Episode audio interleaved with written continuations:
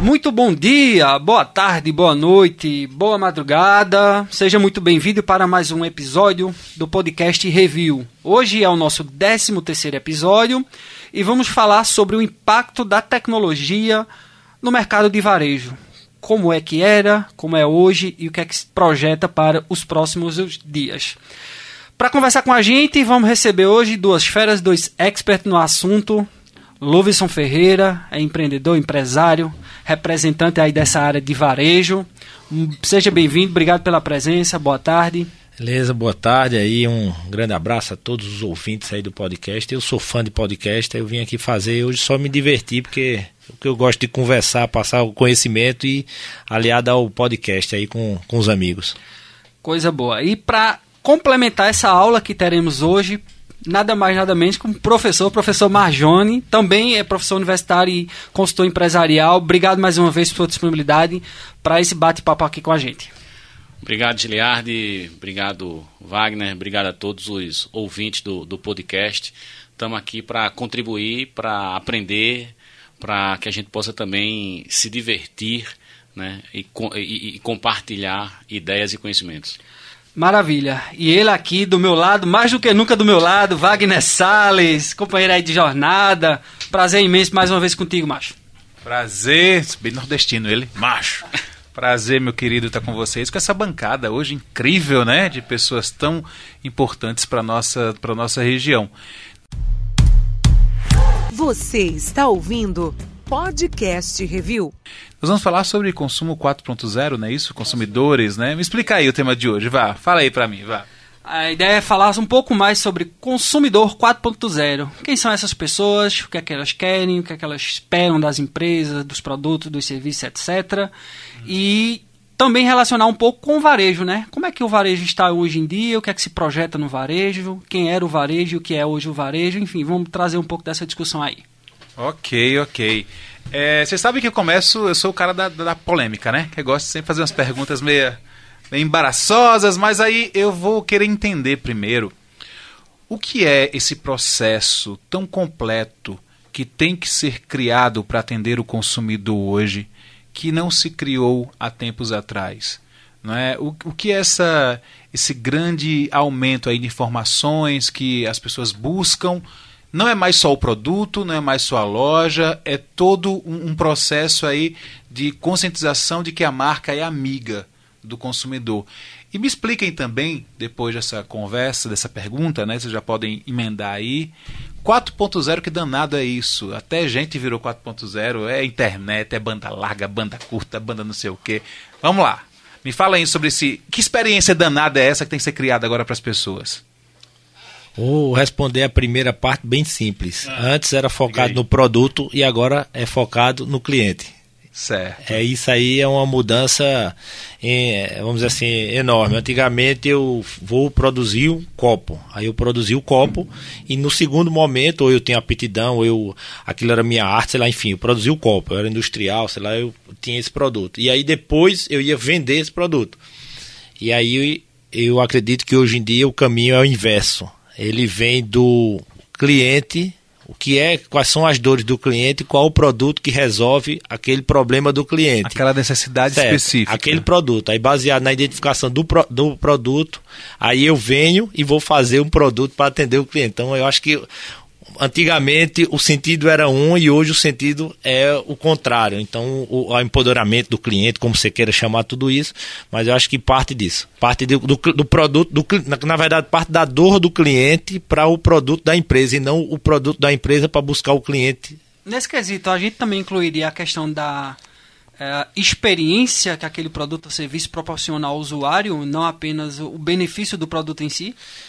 É, se, se a dor do cliente é de repente além do produto, é ter uma experiência, porque também vai ter a característica do produto que o cara quer agilidade, quer receber aquilo rápido e ir embora. Às vezes um, um produto recorrente, você vai comprar, uma, sei lá, uma gilete de barbear, você usa ela, o leite do menino que você vai, é uma compra recorrente. Você quer a característica ou o problema que ele resolve é aquele, aquele produto o mais rápido possível no momento que eu precise. Né? Por outro lado, se você vai comprar um sapato, o Wagner, que é um, um amante de sapato aí, por exemplo, você vai comprar um sapato, você você quer ter a experiência, você quer pegar o sapato, você quer entender qual é o sapato, entender de onde ele veio, saber se o sapato é a qualidade do, do tipo do material, a sustentabilidade. Então, existe uma série de variáveis que não o produto rápido no tempo que eu preciso. Então, aí a experiência entra. Então, mas tudo isso parte de você saber a dor do cliente de fato qual é o problema que você como empresa vai resolver. Então não sei se eu expliquei direito, Deixa eu mas lhe acho fazer que é uma isso. outra pergunta em relação a essa questão do cliente. É, a gente vê que se trata de um, de um podcast sobre tecnologia, mas aí quando você fala de consumo 4.0, você fala da experiência também dentro da loja, né? do trabalho humanizado que é feito tanto do, da, da primeira parte, que é o, o vendedor e o cliente, mas também de todas as formas de você atingir esse cliente, seja por WhatsApp, seja por site. Tem que ser humanizado mesmo? Tem que ser uma, uma, uma conversa de dois? Se a gente, vamos dizer assim, subir mais o olhar da análise, a gente vai partir, partir para um conceito de sucesso do cliente. E depois de jornada do cliente, até uma experiência do cliente na loja. Uma experiência do cliente na loja, por exemplo, ela é uma parte da jornada do cliente e uma parte e aí o grande foco é o sucesso do cliente. Então, para você pensar, é, existem muitas etapas, inclusive antes da experiência. É, a primeira pergunta é, é da onde você veio, né? É importante, inclusive, para o marketing saber onde está o público. É, por que você decidiu comprar o meu produto? Essa é a segunda pergunta. A terceira, o que você amou? E a quarta, o que você detestou. Com essas quatro perguntas você resolve, eu acho que 99% de qualquer produto que você seja. Então você vê de onde o cliente veio. Então é nessa ótica de analisar a jornada do cliente visando o sucesso do cliente. É essa ótica que eu tenho visto o pessoal de gestão mais moderna trabalhando. Por ser 4.0, eu vou passar para o ah. professor aí, que eu, eu já estou na posição de aluno para aprender é. aqui com ele. Mas, João, explica aí para a gente, esse, esse povo 4.0, que, que bicho é esse? Olha só, esse, esse 4.0 é interessante. E aí, é, para chegar no 4.0, vamos Vamos para o 4.1, não, para o 3.0, para o 2.1, Como diz o Matuto, vamos dar um ré para trás?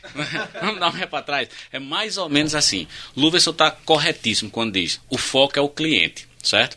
A grande, a grande questão é que hoje a forma mudou. Porque se você for analisar, quando você pega o composto de marketing, o que é o composto de marketing? Os 4 P's produto, preço, prazo e promoção. Esse troço foi inventado lá na década de 60. Uhum. Né? Quando você pega esse composto, você vê que o foco central do composto é o produto. Né? Porque o preço é do produto, a promoção é do produto, a praça é do produto. Sendo que na década de 80, teve um cara chamado Lauterbaum que disse, cara, não são mais os quatro P's, são os quatro C's. E não é sopa de letrinha esse troço. Ele disse assim, ó, não existe você pensar o produto para o mercado. Você precisa entender a necessidade do cliente. Então ele substituiu o P de produto pelo C de cliente. Não existe você pensar o preço do produto. Você tem que entender o custo-benefício daquele produto para aquele cliente. Não existe você pensar distribuição de produto. Você tem que pensar conveniência. A conveniência para o cliente. E você não tem que pensar a promoção, a divulgação do produto, você tem que pensar o processo de comunicação com o cliente. Então, desde a década de 80, se focou o cliente. O que é que mudou? Mudou o seguinte: nós não tínhamos ferramentas tecnológicas que nos permitissem conhecer o cliente como a gente tem hoje. Aí essa é a grande sacada. O cliente 1.0, né? O que é o cliente 1.0? É aquele cliente extremamente passivo. É o cara que vê a TV, vê a propaganda, tal e é influenciado pela, pela propaganda, certo? O cliente 2.0, o cliente 2.0, ele já começa a interagir mais, né? Ele interage, ele vai em busca de informação, tal. O cliente 3.0, o consumidor 3.0, é o consumidor que já, já tem acesso às mídias sociais, já tem acesso à compra pela internet, e aí a gente caminha para um outro tipo de consumidor. Que consumidor é esse? Aí vocês falaram uma série de, de, de palavrinhas extremamente interessantes. Né? É, eu, tenho, eu, eu tenho a necessidade de consumir algo que é, seja específico específico para mim. Aí a gente, as empresas já trabalham com um processo de customização, né? Trabalhar o um a um. O cara já tem a, a necessidade de uma relação direta com o cliente. Agora, tudo isso, veja, nós estamos focando no cliente, mas a, a, a forma de fazer mudou por causa da tecnologia. Então esse é o marketing de atração. Seria isso ou não? Ou eu tô, tô longe ainda? Assim, a gente hoje é tanta derivação de marketing Eles que chamam a de gente embold, né? ah, Embold beleza. marketing. O inbound marketing, que é justamente a forma que você tem de trabalhar conteúdo e envolver o cliente. Sim. Certo, perfeito. Porque é, antes você simplesmente divulgava o produto. Hoje não, Não é não serve. Né? O cara tem que entender que aquele produto ou aquele serviço é aquilo que, que, que, que vai sanar aquilo que o Luverson disse. Qual é a minha dor? Aquilo vai sanar a minha dor. Então o cara tem que se identificar, o cara tem que experienciar. Né? Então há um envolvimento da empresa para entregar conteúdo. Essa entrega de conteúdo você começa a formar grupos dentro de grupos né? e há uma segmentação cada vez maior. Segmentação é coisa que a área de marketing trabalha desde a década de 60, 70. Mas a capacidade de segmentar hoje é monstruosa. Você tem uma, uma empresa genuinamente pernambucana chamada Inloco. A Inloco foca literalmente isso. A Inloco consegue dizer que é, o cara tal consegue faz tais percursos tais percursos durante a semana ele mora em tal local né ele pega ônibus ele pega Uber ele visita tais localidades ele vai para tal local final então assim ele consegue dizer onde o cliente está né? E aí, trabalhar o comportamento desse cliente fica, digamos assim, mais fácil, porque você tem um número de dados muito grande.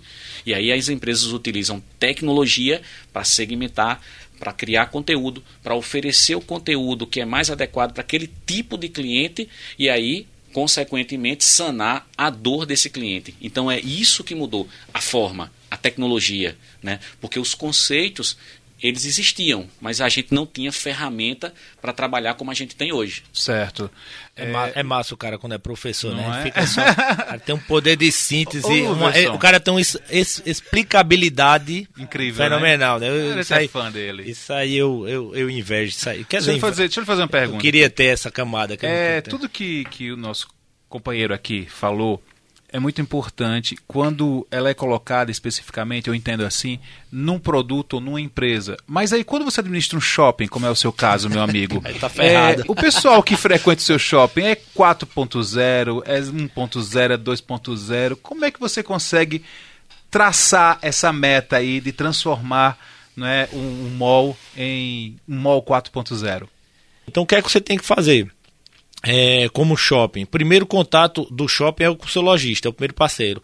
E o cliente na ponta. Então, é, é, eu tenho que fazer com que o lojista tenha, tenha uma boa performance para a gente conseguir atender o consumidor final. Então, é um negócio B2B inicialmente, negócio a negócio, mas que tem um, que tem um final B2C. Então, é, é bem complexo, porque eu não estou falando de um produto, um negócio, estou falando de 200 negócios dentro de uma coisa, com todas as diversidades e o público, mas é, eu acho que é possível é, absorver todo esse público. Eu acho que o shopping moderno é aquele que resolve os seus problemas num canto só. No Brasil, ele tem essa característica da segurança, estacionamento, facilidade, comodidade, é, é, é, e, e aí vai. E para o lojista, como motivo de estar dentro do shopping, ele tem que ser um hub de negócio para ele mesmo. Ele tem que ser um lugar que, ele, que o lojista consiga condições boas para fazer o seu negócio funcionar. Então é, é meio complexo explicar o shopping com uma ou duas palavras, mas hoje, além de todas as concorrências que nós temos, de e-commerce, então eu acredito que o produto esse que não precise da experiência, como a gente estava falando, ele pode ser comprado direto no e-commerce, mas vai ter uma gama de outros produtos que se abrem é, é, e de tipos de consumir aquele produto que é, ainda vai ser muito valor, valoroso e ainda vai ser muito interessante que seja consumido num ambiente para gerar essa experiência, entendeu? E aí eu acho que Luverson coloca um- uma questão extremamente interessante. A necessidade que o shopping tem de ser acolhedor e acolhedor para os diversos tipos de público, Aí ele coloca um problema para. Olha que coisa louca, mas, mas é verdade. Arquitetura e urbanismo. A arquitetura e urbanismo dos centros das cidades, eles têm que mudar. Porque como as pessoas têm acesso à, à tecnologia, ao smartphone, é, comprar roupa hoje no smartphone não é uma coisa louca nem impensável. As pessoas estão comprando, né? Tal. Então, como ter um ambiente acolhedor? Há quem diga que o shopping hoje representa o templo pós-moderno. Né? É o templo pós-moderno, porque antigamente você ia lá para os templos, né? olhava aquelas, aqueles nichos né? com, com os santos. Tá? Hoje os nichos são as, as vitrines, as, as lojas, tal. Aí aumenta a vitrine da Apple. Só, só, só, só, só na brincadeira, né? Aí se você tem dinheiro, você se sente no paraíso. se você não tem dinheiro, mas tem o cartão de crédito, está no purgatório. Se você não tem, se sente no, no inferno. Mas no final das contas, todos podem é, comungar do mesmo pão e da mesma do mesmo sanduíche, do mesmo refrigerante lá da, da marca tal, né? Uhum. Então é um templo, brincadeiras à parte, que que traz esse congraçamento. Então, de que maneira eu transformo esse ambiente num ambiente que seja adequado para determinados clientes. Vou dar um exemplo. Eu fiz mestrado, e olha só, fiz mestrado, terminei o mestrado em 2005, né? Já faz um tempinho. E fez mestrado comigo um, um, um cara que era presidente da, da Abras na Paraíba. Associação Brasileira de Supermercados. Aí ele foi fazer uma visita em 2005, ele foi fazer uma visita em alguns supermercados americanos. E ele disse que ficou impressionado com a rede de supermercado em Chicago, que mudava o layout do supermercado em determinados dias da semana, porque identificou um perfil de público específico Naquele que naqueles dias. E aí o cara adequava o layout do supermercado ao público, cara. Né? Isso sim é, é, entender o público, começar a, a, a identificar de que maneira você torna o ambiente acolhedor para receber essas pessoas, certo? E hoje existe tecnologia para você fazer isso. As câmeras que antigamente serviam só e somente só para segurança, hoje serve para dizer quais são as zonas quentes, quais são as zonas frias, como é que eu posso deixar aquela zona que é quente, mais acolhedora, mais diferenciada, porque ali tem um fluxo então, muito grande. Falando um pouco de supermercado, aquela famosa ponta de gôndola ou rodapé ali de supermercado, que era usar as áreas premiums, acabam meio que mudando o contexto como um todo, né, por causa dessa análise aí, que é através de inteligência artificial. Acho Sim. que é um, tem uma startup em São Paulo que já aplica isso em algumas lojas, varejistas, mapeando o, o, comportamento do consumidor para poder entender esse, esse setor, o quadrante ali dentro da loja que, que é mais quente, que é mais atrativa, não é isso? Exatamente, Eliardo. Tem algumas empresas em São Paulo fazendo isso. É, nós, nós, nós, eu e, e Henrique, meu sócio, a gente está em contato com uma dessas empresas para ver se a gente traz algo também diferente aqui para Caruaru. Né? Então, é, identificação de zonas quentes e zonas frias através de, de imagem. Né? É, teoria da fila. Teoria da fila é uma teoria estatística monstruosa, mas o cara, através de inteligência artificial, através de imagem, ele consegue dizer o seguinte: olha, em que horário você tem mais fila no teu negócio, no teu varejo? Quantas pessoas desistem de fazer a compra porque estão esperando na fila? Quantas pessoas você precisaria ampliar ou tirar dos caixas em determinados horários. Tudo isso, cara, por causa da tecnologia, né? É, tecnologia de identificar direcionamento de onde você está olhando, para que você identifique que tipo de produto chama mais a atenção do Também cliente. o tempo de espera, né? Tem que ser muito menos, né? Porque a gente não aguenta mais esperar 5 segundos para um anúncio de, de Facebook de, de, de, vídeo de YouTube, quanto mais esperar numa fila. Wagner, é o seguinte, eu sou professor, eu adoro livro, certo? E eu sou um professor jurássico. Né? Eu gostava de. Eu, eu, eu, olha a palavra, eu gostava de livro impresso. Eu gosto de livro impresso. E eu dizia assim: nunca vou ler um livro digital, tu é louco, eu tenho que riscar, eu tenho que anotar, não sei o que, tal, aquelas teses todas. Aí assim, eu disse: não, vamos, vamos lá, vou comprar um livro digital. Cara, é maravilhoso, velho. Primeiro, eu comprei em casa no domingo, meio-dia. Meio-dia eu comprei, meio-dia e 15 eu estava lendo o livro. E eu risco o livro, né? Eu faço, eu, eu, eu destaco o livro, eu escrevo, eu sei onde estão as minhas anotações, tal. Então, a compra é a hora que eu quiser, eu recebo de maneira imediata, eu não corro risco de ir na livraria, ter que verificar se tem ou não tem, tal. Então, assim, lembra dos 4 e 6? Conveniência. Você tem que oferecer conveniência para o cliente. E isso é um diferencial muito grande. Então, é, e eu não estou dizendo que tudo vai ser, vai ser adquirido de maneira Hum. online. Não. Não. Aí é que está o outro desafio. O outro É a desafio experiência, é né? de Do- que maneira eu trago experiência, de que maneira eu trago conteúdo que atrai Como as te pessoas. convencer que a minha casa é a sua casa? É assim? Exatamente. Essa é a sacada.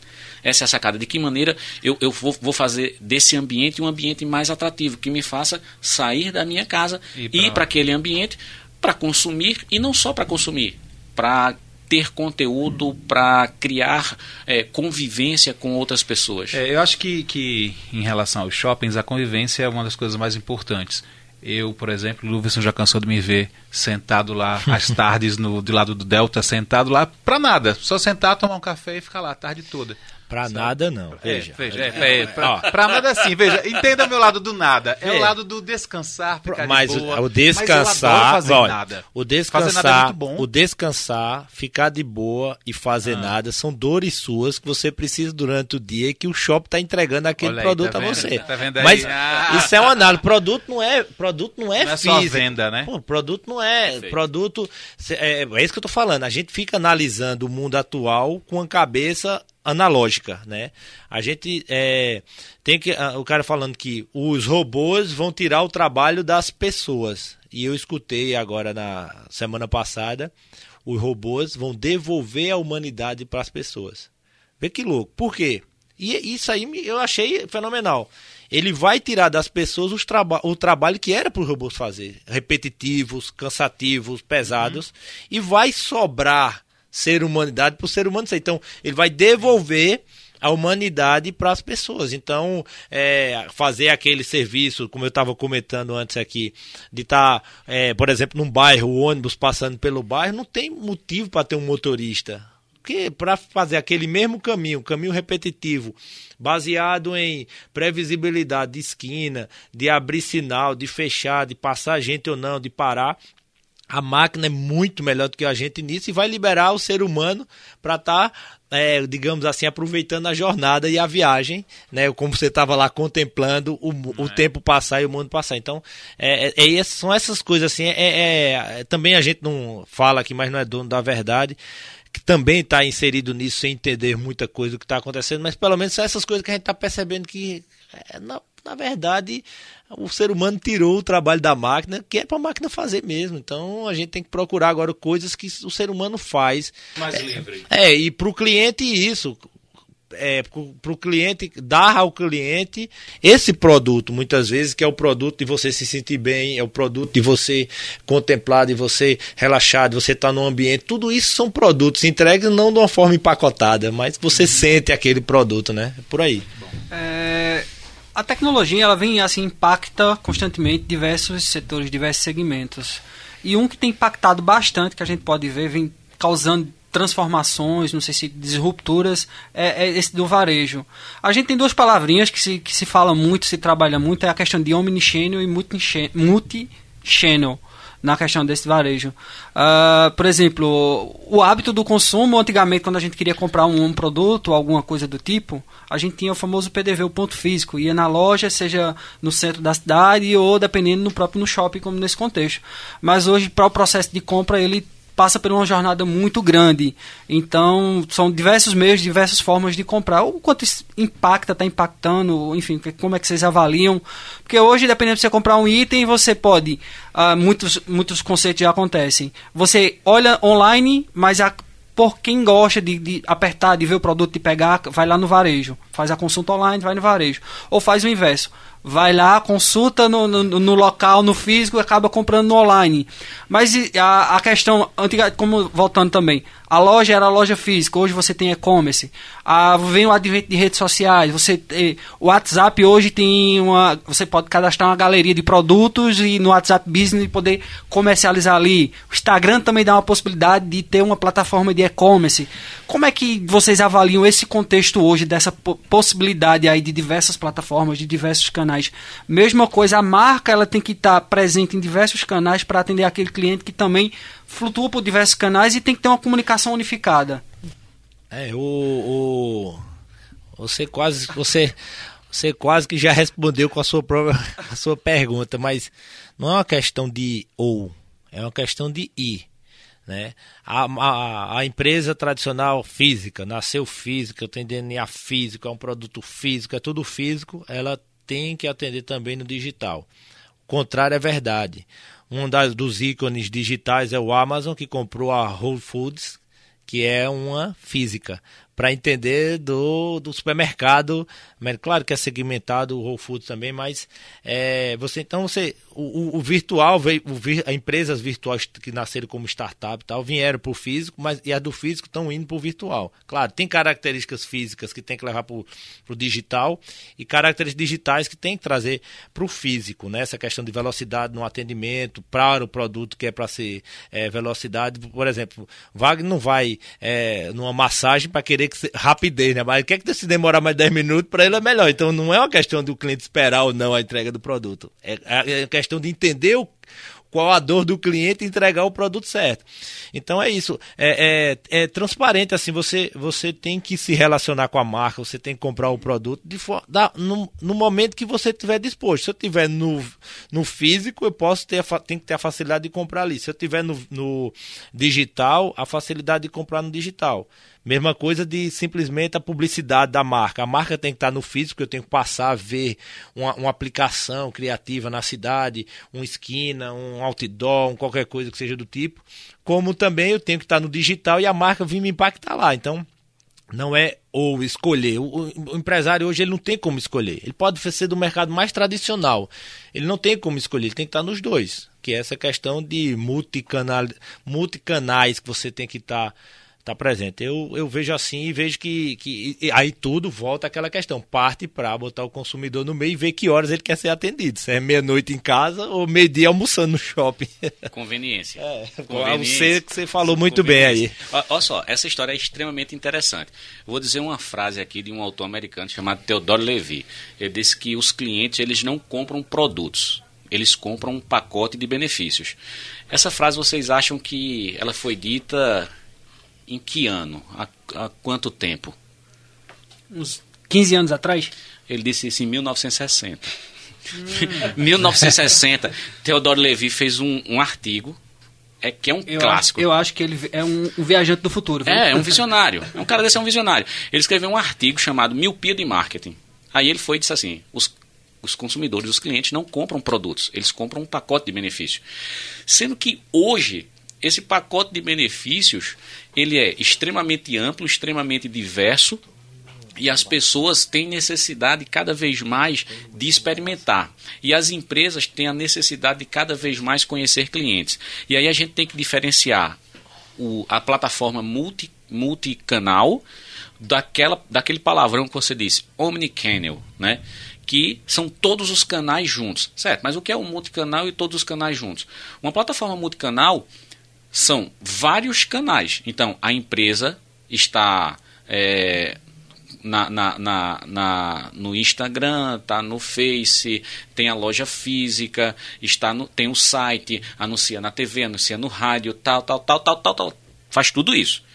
Multicanais, certo? Mas esses canais, eles são múltiplos, mas eles não estão integrados.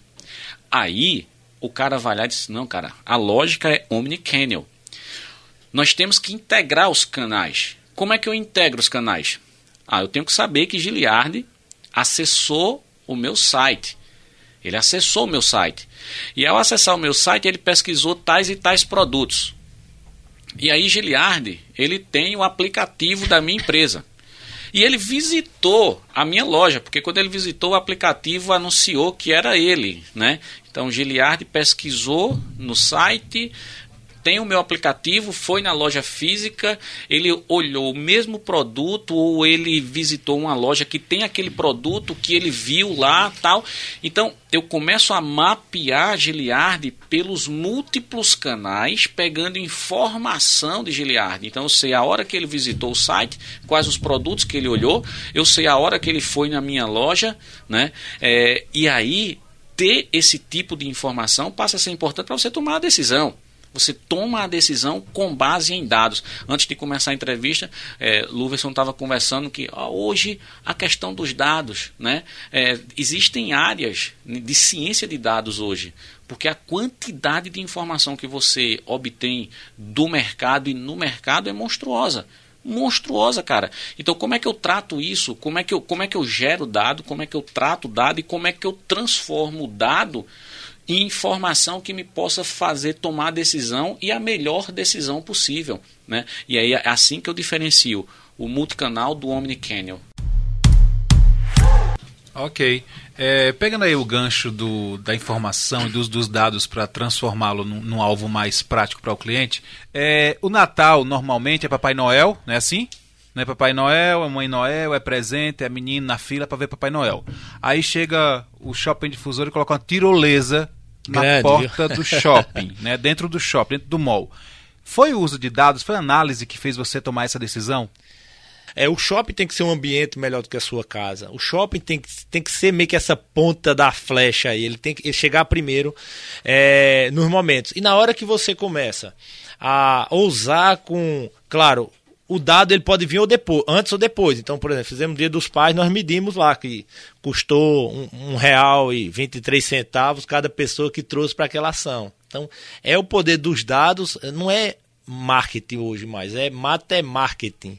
Então, o, dado o poder das decisões ser feitas a base de números, né? E assim, o resto é a gente fazer a coisa pela primeira vez, colocar uma tirolesa, fazer o desafio das blogueiras que a gente fez no passado, fazer a menina da escada que fez no passado, passado, faz um ano e pouco, quer dizer, um passado tão distante que ficou tão conhecido e, e a gente já se esquece um pouco. Mas são ações de você, não é que você é o, o, o, o shopping, a empresa que está à frente, você tem que sempre estar tá fazendo. Então, para manter essa posição que o cliente ele cobra, o cliente se espelha na marca do shopping, ele quer interagir com a marca do shopping, sendo que o shopping está ali resolvendo o problema dele, que muitas vezes o problema dele é o divertimento, o problema dele é o passar de tempo, é a tranquilidade, é até a compra, é o serviço. É ir lá e resolver tudo, é lá você ter toda a prestação de serviços que você faz corriqueiramente. Então, o, o, o, o shopping tem essa característica. E aí tem que deixar um pouco de uns caras meio loucos de marketing à frente do negócio. É claro que tem que ter criatividade e, e com resultado, né? Tem que emitir a nota fiscal, senão não é inovação. É, inovação é a criatividade emitir nota fiscal é, né, é, tem esse termo, é, que civil meira, mas é, é, essa ideia. Então você pode usar e também fazer os, os, seus parceiros usarem, porque não adianta o shopping só fazer, o lojista também tem que acompanhar, né, e por aí vai. Dentro dessa transformação aí digital no, no varejo que a gente tá, tá conversando sobre, um ponto que a gente discutiu um pouco num podcast que a gente gravou com o professor Marjone foi a relação de concorrência, né? Ela meio que tá indo, não sei se por água abaixo ou se é a situação que tá fazendo a, a conveniência como um todo, mas onde empresas concorrentes acabam se tornando parceiras. Uh, trazer, por exemplo, um Magazine Luiza da Vida, que é uma grande plataforma de mídia digital, vende produtos varejos, mas que ela também abraça outras empresas que vendem os mesmos produtos que ela. E outro ponto ainda é, não existe mais a, não sei se, digamos assim, uma empresa que vai vender apenas um produto. Magazine Luiza, você tratando ela como exemplo, eu fiquei impressionado. Você pode comprar um barbeador, você pode comprar um rolo de papel higiênico pelo aplicativo e retirar na loja. Então essa relação, como é que vocês avaliam o que está esse contexto, é esse contexto que caminha para o que é que ainda pode vir? Será que o concorrente dela é realmente essa lojinha ou é o mercado? Né? Então o que a gente, o que é, o que eu escutei recentemente é que o mercado é seu maior concorrente, não é seu concorrente é o maior concorrente muitas empresas estão quebrando pela mudanças no mercado e não por ações de concorrente. Então, muito maior do que a concorrência diretamente com outra empresa é a concorrência ou adaptação ao que o mercado vai é, se moldar ao mercado. Então, se você fosse hoje conseguir sempre estar moldado ao mercado, você é, diminui bastante a concorrência. A, a, gente, eu acredito também em outro conceito de abundância das coisas. Então, assim, o, o concorrente, quando você analisa, analisa a empresa, a empresa, é, ele até uma frase aqui do João Carlos é, falou uma vez, João Carlos Paz Mendonça, é, um, um tempo atrás é, eu escutei ele falar o seguinte: o concorrente é, me preocupa, não me preocupa, ele me ocupa fazer melhor. Então, na verdade, concorrência é isso. Você tem que avaliar, porque faz parte do mercado tudo, mas o maior concorrente hoje das empresas é o próprio mercado e a mudança do cliente. E não outras empresas semelhantes, por exemplo, eu acho, em grande parte, entendeu? Eu, eu, eu, acho interessante essa questão e eu retomo, retomo dois elementos. Um elemento que a gente falou da, da perspectiva de criação de grupos. Né? É, no podcast passado que a gente conversou, a gente estava dizendo que a tecnologia tem uma característica que ela é contraditória. Né? Ela, ela aproxima quem está distante e distancia quem está próximo. Né? Às vezes você conversa com alguém do outro lado do mundo e não sabe o nome do teu vizinho de, de prédio. No entanto, essa formação de grupos se dá justamente por interesses, né? Quais são os interesses que eu tenho e aí eu formo esses grupos. E as empresas estão interessadas nisso. Quem são os grupos, quem são os teus interesses, por isso que as informações e os dados estão, tanto em, estão tão em voga. Por isso que a a construção de conteúdo está tão em voga, para que eu consiga me aproximar dessas pessoas que têm interesses específicos. E aí eu ofereço aquilo para elas. Né? Então, grupos, aproximação, conteúdo, interação, dados. São elementos extremamente importantes no mercado.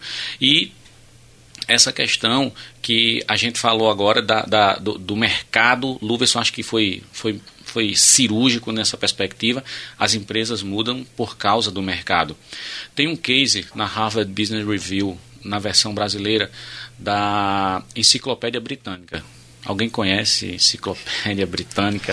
Alguém já viu a Enciclopédia? Eu conheço.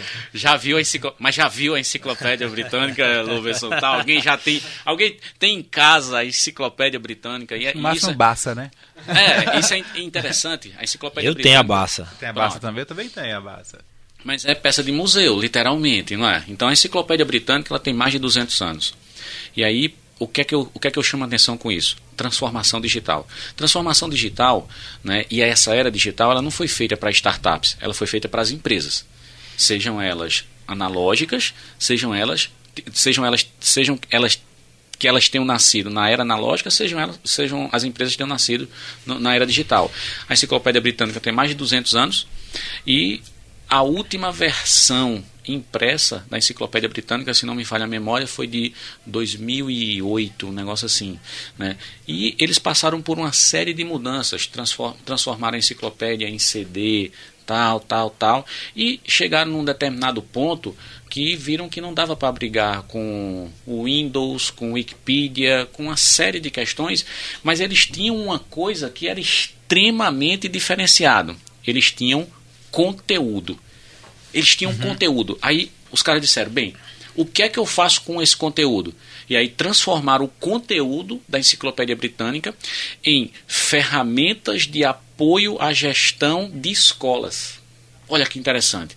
Então, esse apoio à gestão de escolas se dá em consultorias, em assessorias, em material didático. Então, transformaram a enciclopédia né, aquela coisa impressa, física tal, num novo negócio. E a enciclopédia britânica hoje. Que a, dor, a dor mudou, né? Totalmente, a dor anterior era não ter o conhecimento, ele resolvia com aquele conhecimento. Isso. A partir do momento. doutor Luverson agora, né?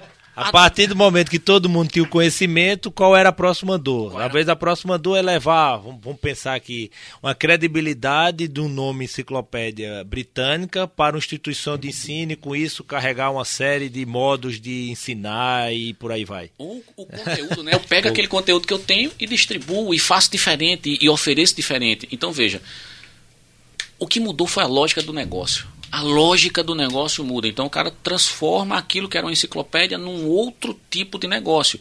Então a transformação digital ela, ela traz esses elementos.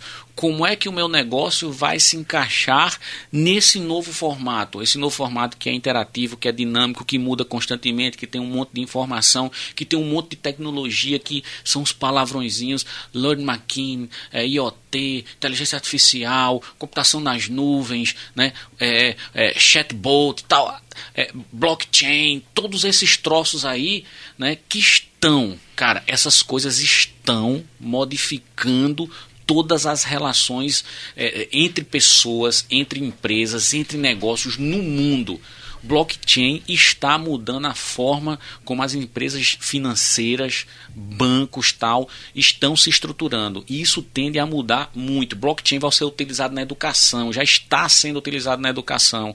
Então, esses elementos são elementos que estão mudando os negócios. Então, como é que a gente pode pegar, né, quem puder dar uma lida nesse material da, da, da, da, da Enciclopédia Britânica, como é que eu posso pegar o exemplo da Enciclopédia Britânica, sendo uma empresa de 200 anos, a gente se reestrutura. É, ressignificar os negócios, né? Seria, seria isso, então, vamos usar essa palavra aí, ressignificar os negócios. É, os empresários que estão nos ouvindo agora né, estão se perguntando: poxa, eu não mudei ainda. Qual seria o meu grande pulo do gato? Como é que eu faço para entrar nessa onda aí que esses caras estão falando tanto que tem que ser aqui, tem que ser agora? Porque tudo tem que ser aqui, tudo tem que ser agora, né? Qual seria o primeiro momento aí, o primeiro start dessas empresas ainda que são estão ainda na, um pouquinho na lógica tal? Como é que elas mudariam aí? Conta aí pra gente, vocês dois aí. Tem receita, Vai. de bolo, tem receita de bolo. Vai, professor, diga, o número da página e o livro aí, por favor. Não, não, mas olha, não é a receita do bolo, mas pelo menos uma indicação, assim, ó, vá por aqui, que por aqui é o caminho. Cara, Seria o acho- quê? Eu acho que essa palavra que Luverson está trazendo aí, ressignificação, ela é extremamente interessante. É, esse exemplo que eu dei da enciclopédia britânica é para chamar a atenção. Chamar a atenção de quê? De que maneira, de que maneira eu pego uma situação é, que eu vivenciei há décadas, há anos, tal, tal, tal, e eu consigo transformá-la diante da realidade que a gente está vivendo hoje. Então, há um desafio. E qual é o desafio? O desafio é literalmente entender o contexto atual e saber de que forma o meu produto ou o meu negócio se encaixa dentro desse, de- dentro desse modelo atual. E quais são as mudanças que eu tenho que fazer no meu negócio para alavancar esse negócio numa perspectiva de transformação digital. Né? Então, se você, se você analisar, não tem receita de bolo, mas tem algumas diretrizes. Né? Existem, na minha percepção, tem cinco. Né? Uma, cliente. A forma de trabalhar cliente, de identificar cliente, de se relacionar com o cliente modificou. Então, tudo isso que a gente já falou até agora, é, estabelecer dados, identificar dados, né, fazer com que fazer com que nós conheçamos cada vez mais e melhor os clientes, faz com que a empresa se diferencie das outras, porque ela vai conseguir se aproximar dos clientes certos e oferecer aquilo que os clientes querem. Essa é uma. Competição. A gente falou um pouquinho disso aqui agora, mas a, a lógica da competição mudou. A competição hoje não é mais entre empresas concorrentes. O Liard falou que é, existem empresas que eram concorrentes e que estão é, é, é, se aglutinando no negócio, porque a lógica de competição mudou. Se você for analisar hoje, a lógica de competição é uma lógica de competição baseada em plataforma. O que é a plataforma? Você monta uma plataforma para oferecer serviços para dois tipos diferentes de clientes. Por exemplo, o Uber é uma plataforma. O Uber, ele só faz sentido, só faz sentido essa plataforma quando você tem dois tipos diferentes de indivíduos. Você tem o motorista e você tem quem precisa se- ser transportado. Né? Então, a lógica de plataforma muda a competição. Então, o Uber é uma das maiores empresas de transporte do mundo sem ter um carro. Airbnb, a mesma lógica. Truckpad, a mesma lógica. O cara foi lá descobriu ó, um país continental como o Brasil utiliza a, a, a, a malha terrestre para escoar boa parte da sua produção. Então o cara foi lá montou um aplicativo que junta caminhoneiro e a indústria. Né? Então a lógica de plataforma muda a competição. Terceiro elemento, dados. A gente falou aqui muito. A questão dos dados, como eu obtenho os dados, como eu trato os dados e como eu estabeleço eh, informação através desses dados. Quarta, inovação. Inovação não é a lógica de mudar tudo, é a lógica de fazer diferente. Por exemplo, tem uma empresa chamada GE. A GE fabrica de lâmpada turbina de avião. Os caras montaram uma pequena startup da GE nos Estados Unidos, a alguns quilômetros é, da, da, da fábrica da GE, e os caras têm lá três funcionários três funcionários. E esses três funcionários eles são responsáveis para fazer, sabe o que? Identificar produtos e serviços que possam ser prototipados. Aí com a tecnologia você consegue é, identificar o produto, prototipar o produto, colocar no, no, mercado o produto. E aí os caras fazem o seguinte: eles descobriram é, uma, uma máquina de gelo lá. Alguém fez uma máquina de gelo, prototipou, fizeram tal. Aí eles têm uma lógica vendeu mais de mil, é um indicativo de que aquilo pode ser escalonado, né? Aí o cara vai e faz a inovação. O processo de inovação é o que? Procurar nichos de maneira rápida e de maneira que a gente consiga é, não trazer o produto acabado, porque essa é outra grande diferença. Antes a gente tinha que formatar o produto e deixar o produto acabado. A tecnologia trouxe uma outra lógica, trouxe a lógica do upgrade. Você faz o produto e, e, depois lança a versão 2, a versão 3, a versão 4, a versão 5 e você vai tendo o upgrade. Então o cara não está querendo saber de formar o produto acabado. Não existe mais isso. Existem as versões. Né? Então inovação é um outro elemento. E o quinto elemento, entrega de valor como é que eu entrego valor para esse meu cliente? Aí eu tenho que entender o cliente, eu tenho que ter dados, eu tenho que inovar tal, a entrega de valor. Então, algum conselho, né? E se conselho fosse bom se vendia, não se dava. Mas são diretrizes que a gente enxerga que acontecem no mercado, são diretrizes que estão na, na literatura de marketing, que eu enxergo que são essas. Entenda melhor seu cliente, é, entenda melhor o processo competitivo, estabeleça os dados de maneira diferenciada, identifique os dados de maneira diferenciada, faça inovação e entregue valor. É um desafio monstruoso de grande. Então não tem receita de bolo, mas esses cinco elementos são importantes. Professor, eu estou aqui aprendendo, já anotei algumas coisas aqui. Eu vou falar bem simples e até em forma de pergunta. É mais fácil é, desaprender ou aprender? né? Porque se você tá, se a pergunta é o que o empresário que está escutando ele ele precisa saber sobre esse troço atual que é a transformação digital, porque a próxima já é outra transformação. Eu tenho uma desconfiança do que seja, mas o que é que ele para se adaptar a essa transformação, ele tem que desaprender o que sabe, desaprender literalmente, começar a não ter esse julgamento interno das práticas que eram feitas, feitas até hoje, ter muita percepção da realidade. E investir em alguns produtos como esse de você fazer. O feito é melhor do que perfeito. Então, se é você ter atitude, tem que ter a coragem de fazer. Né? E testando, não deu, deu errado, você pede desculpa, faz de novo. Deu errado, você pede desculpa, é, ficar com um produto ou com uma solução, com ideia muito tempo na cabeça para executar ela, esperando a perfeição, isso aí nunca vai encontrar. Na segunda versão que você lançar, você vai ter vergonha da primeira que você lançou. Isso aí é o caminho correto. É na segunda vez, quando você olhar seu produto que você lançou ele há um tempo atrás, você diz, eita, eu não sei como eu fiz um negócio tão feio desse jeito, porque o próximo você já evoluiu baseado no, no mercado. Então eu acho que é, tem que fazer um esforço para desaprender um pouco e reaprender com essa nova realidade. Acho que simplificando, assim, eu acho que o professor está certíssimo, é, a didática e todos esses cinco elementos aí são importantes, mas a, a mente da gente fica muito presa aos, às soluções que, foi, que foram dadas aos negócios nossos antigamente. Então, ficar preso à solução antiga não vai, não vai levar a gente a nenhuma... Trazendo ao popular a síndrome de Gabriela. é, talvez. E aí vai e muita, e muita empresa grande, você fala GE, você fala IBM, você fala, apesar... A IBM, apesar de ser empresa de tecnologia, mas ela é um dinossauro. É, no como é que você mexe com empresa grande? Então, e aí eu trago para as empresas nossas aqui da nossa é, região, empresas que estão é, na segunda geração agora, e é uma mudança não é geracional, porque tem a segunda gera, é a mudança porque o mercado Não é, não é porque o concorrente está fazendo melhor, é porque o mercado não, não, não entende mais aquela forma de você se comunicar. É outra forma. Hoje tem que buscar através dela. A gente está num momento muito bom de transição das coisas, mas temos que desaprender para reaprender. Acho que é essa a palavra. Bacana. É, a gente caminhando aqui para o final do, do podcast. Uh, eu queria que vocês, uh, se possível, enfim, porque como muda muito rápido as coisas, fizesse assim, dentro da percepção de vocês, uma projeção do que será esse mercado de varejo para os próximos dias. Professor, pela linha de, de estudo, de estudioso, de técnico, teórico, que ele, que ele tem, né, aquela essência dele. Luvison, você, pelo que você também pode acompanhar nessas suas viagens recentes, que você teve uma imersão muito grande de informação, de conteúdo, de inovação, de tecnologia, e até para dentro também dessa, desse segmento um pouco que você atua como empreendedor, como empresário.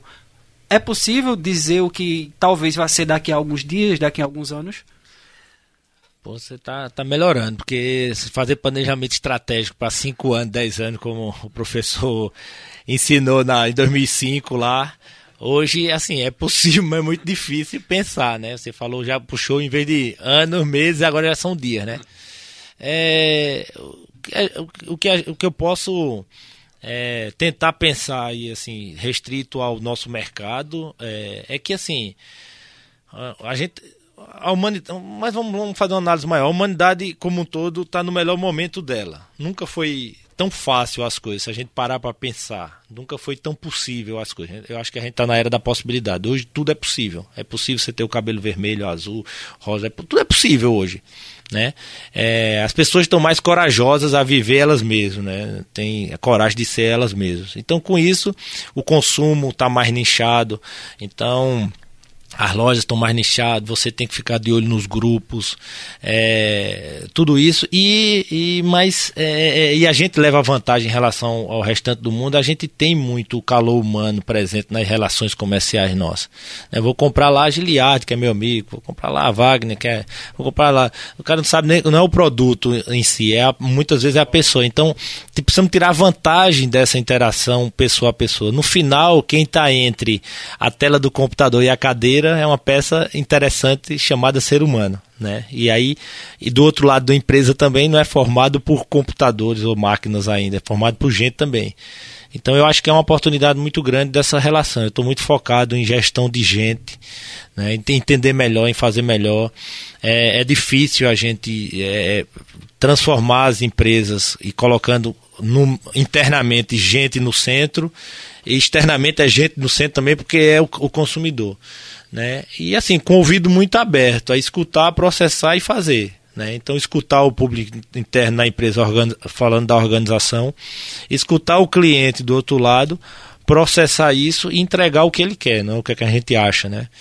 E, e se a gente pensar em economia e movimentação aqui para é, o comércio e para o varejo, é, nós tivemos aí essas épocas de, de, de, é, de das crianças e agora estamos caminhando para o Black Friday aí, que já aponta um crescimento interessante.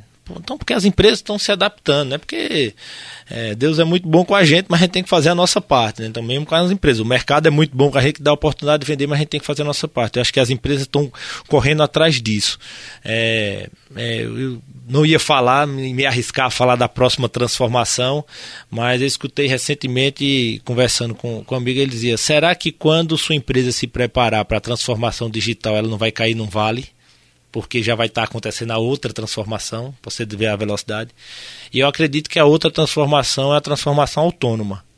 Né? Se a gente pegar o caso do Uber, por exemplo, o Uber não foi feito para o modelo que ela é hoje, ele foi feito para o carro autônomo. Mas antes de chegar no carro autônomo, teve um degrau chamado tirar o, eliminar o intermediário e juntar essas duas pontas, o motorista com o carro e o cara precisando de transporte. Só que ainda tem peça aí no meio que é o motorista. Então o Uber foi feito para o carro parar sozinho na sua porta. Né? Diz assim a, a, a, literatura e o que a gente lê sobre isso. É, mas essa, essa eliminação, é, eliminar esses intermediários é uma tendência. Né? Você tem que ser muito bom, você tem que ir lá o one-to-one, -one, você tem que chegar junto do cliente um a um, customizar, entregar o que ele quer quando ele quer, nas características que ele precisa individualmente, individualizar isso. Então é isso. Resumindo a história, é, desaprender um pouco do que a gente sabe, reaprender a nossa, a, a, o nosso, olhando a nossa realidade e adaptando nossos negócios e colocar no ponto central gente. É isso que eu estou tentando fazer. Confesso que também tô, não entendo muito da realidade, estou tentando ficar muito de ouvido e olhos abertos, mas é, eu estou por esse lado, de colocar gente no meio e é, desaprender um pouco e reaprender essa nova realidade. Mas eu, assim, no final, eu estou muito otimista. Eu acho que nós estamos na melhor época que, que a humanidade, por exemplo, está passando, que é a época de uma certa abundância de, de recursos e possibilidades. Eu acho que Luverson foi, mais uma vez, cirúrgico no processo. Né? É, autoconhecimento, capacidade de se de resiliência e de se reenquadrar num processo é, que não está definido e viver no, no modo beta sempre. Sempre né? Acho que e isso é um desafio para a gente né? É, a gente estava conversando que a gente saiu de uma era agrícola para uma era industrial e a era industrial nos impregnou de uma percepção de mundo que foi destituída do que realmente é o mundo não é não tem mais aqueles elementos de padronização, especialização, né, próprios de um mundo industrial. Eu estava conversando um dia desse com um amigo e eu disse assim, ó, antigamente é, na era agrícola você tinha lá o cara que era o generalista, é o pau para toda obra. Ele, ele sabia fazer de tudo, ele fazia um bocadinho né? É, como o Matuto diz. Aí veio a indústria e disse assim: não, a gente precisa de especialista. Você tem que ser bom em apertar esse parafuso aqui. Você tem que ser bom nisso. Tal. Não que isso não seja importante, você tem que ser bom em alguma coisa. Mas o que, o que as empresas hoje querem, elas querem é o que, os, o que os caras chamam de nexialista. É o cara que dê nexo, que dê sentido às coisas. Isso é muito difícil, porque Luverson está totalmente correto. Tudo muda o tempo todo, cara tudo está mudando o tempo todo. Então tem um cara que consiga dar nexo a esse... O povo que está escutando já está ansioso. Eu falo a questão da ansiedade, né? É. Apesar de tudo isso, você tem que. É, é eu me lembrei, o professor falando aqui, eu me lembrei, tem uma teoria que chama o conhecimento em T. Né, você tem que ter, é, você te, precisa conhecer um, um monte de coisas, ser o generalista, mas esse, essa barra do T, vamos dizer assim, você tem que ter a parte específica da coisa, o conhecimento focado naquela área, mas você tem que ter um conhecimento em todas as outras áreas, porque vai lhe ajudar, inclusive, naquela que você é especialista. Então, você trazer de outros universos soluções aplicadas e tropicalizadas a aquela que você é especialista ali. Eu lembrei dessa questão do conhecimento. Isso, isso é extremamente importante, essa, essa visão de como eu trago solução. Né?